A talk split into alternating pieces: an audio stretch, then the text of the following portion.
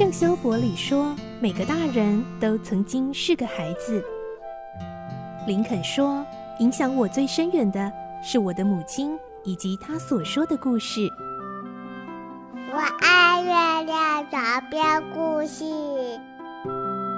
晚安，月亮床边故事。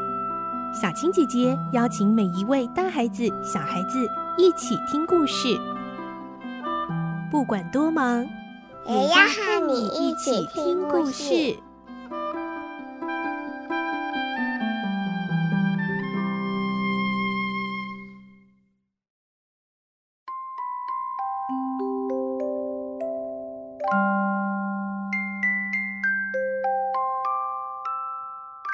晚安，欢迎你和我们一起听故事。我是小青姐姐，今天我们要继续来听小公主的故事，是第十七集了。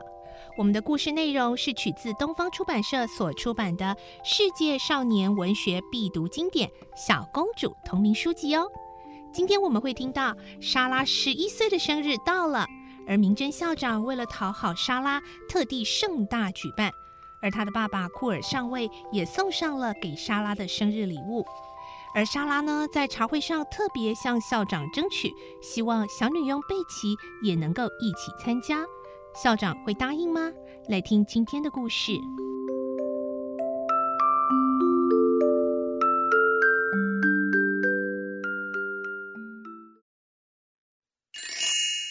小公主十七集生日礼物。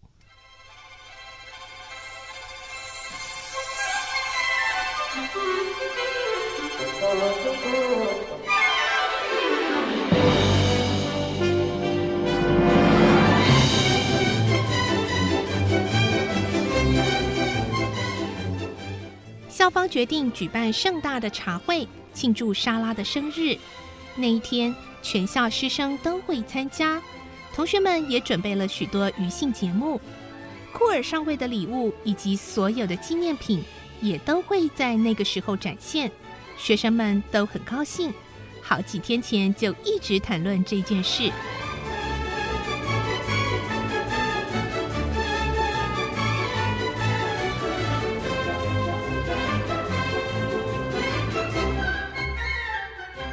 这一天终于到了，莎拉用过早餐，回到房间，发现桌子上有一个小包裹。哎，这是什么？她打开一看，是一块红色旧绒布做成的针插，针插上面用黑色的别针扎成“生日快乐”的字样。啊，一定是贝奇送的礼物。莎拉涌起一股温暖的感觉。破旧的绒布，老旧的别针，再再显示一个穷苦女孩最诚心的祝福，那是多么可贵！莎拉感动得眼里泛泪。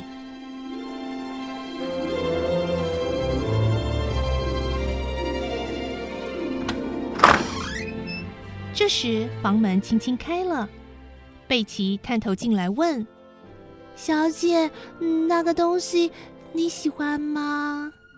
啊，贝奇，贝奇不好意思的说：“我很想送您生日礼物，但是我没有钱买，所以向别人要来那块旧绒布，费了好几个晚上才做好的。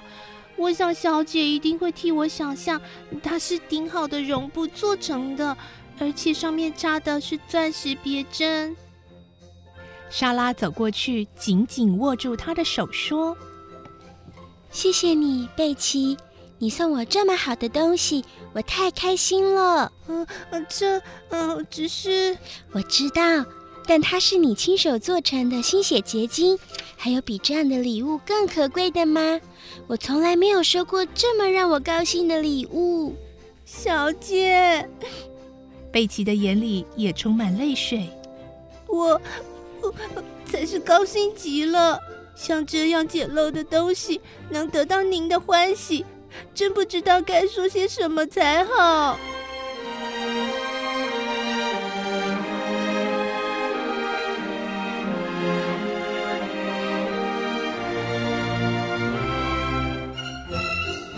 到了下午，大家期待的茶会就要开始了。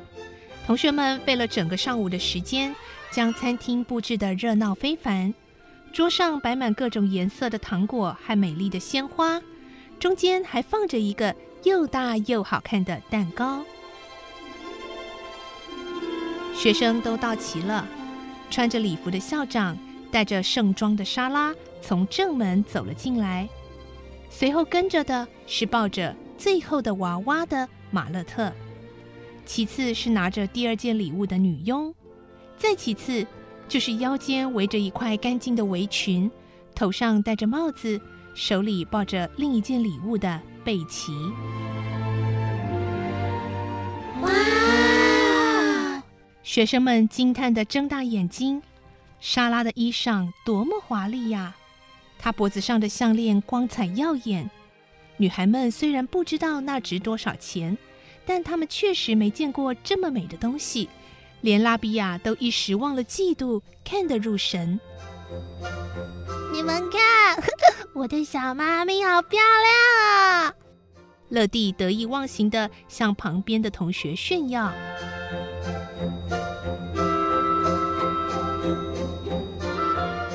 莎拉就位后，餐厅里兴起了一阵骚动。哎，你看，那条项链上最大的宝石，一是钻石哎！就是啊，你看她的衣裳下摆那些亮晶晶的宝石，可能也是钻石，简直像个真公主。校长听到那些窃窃私语，装模作样的咳嗽了一声，站起来说。诸位同学，请安静。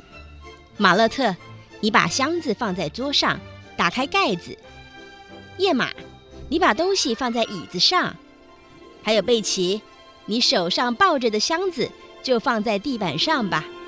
好，就这样，很好。那么你们可以出去了。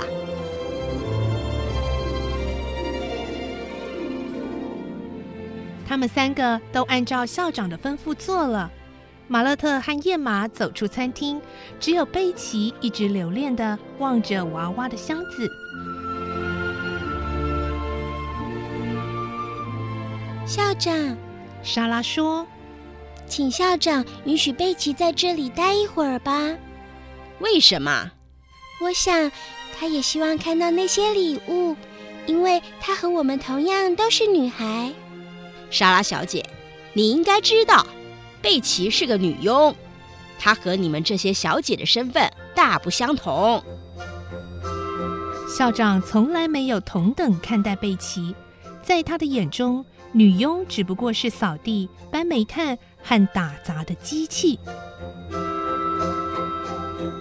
可是，我觉得贝奇和我们没有不一样啊。今天是我的生日，所以特别请校长看在我的面子上。让他留在这里吧。校长皱了皱眉，被莎拉这么一说，他也不好坚持，所以回答：“唉，好吧，今天特别准许他。贝奇，快谢谢莎拉小姐。”贝奇本来站在餐厅的角落，畏怯地揉搓着围裙的带子，听见校长的话，立刻高兴地走到莎拉面前，行了个礼，说。小姐，谢谢你！我实在很想看那个娃娃，我太高兴了。校长，谢谢您准许我留在这里。你站到那边去。校长手指着门口说：“贝奇听话地站到门边。他觉得不管站在哪里，只要能在会场里看到那个娃娃，总比在厨房干着急好多了。”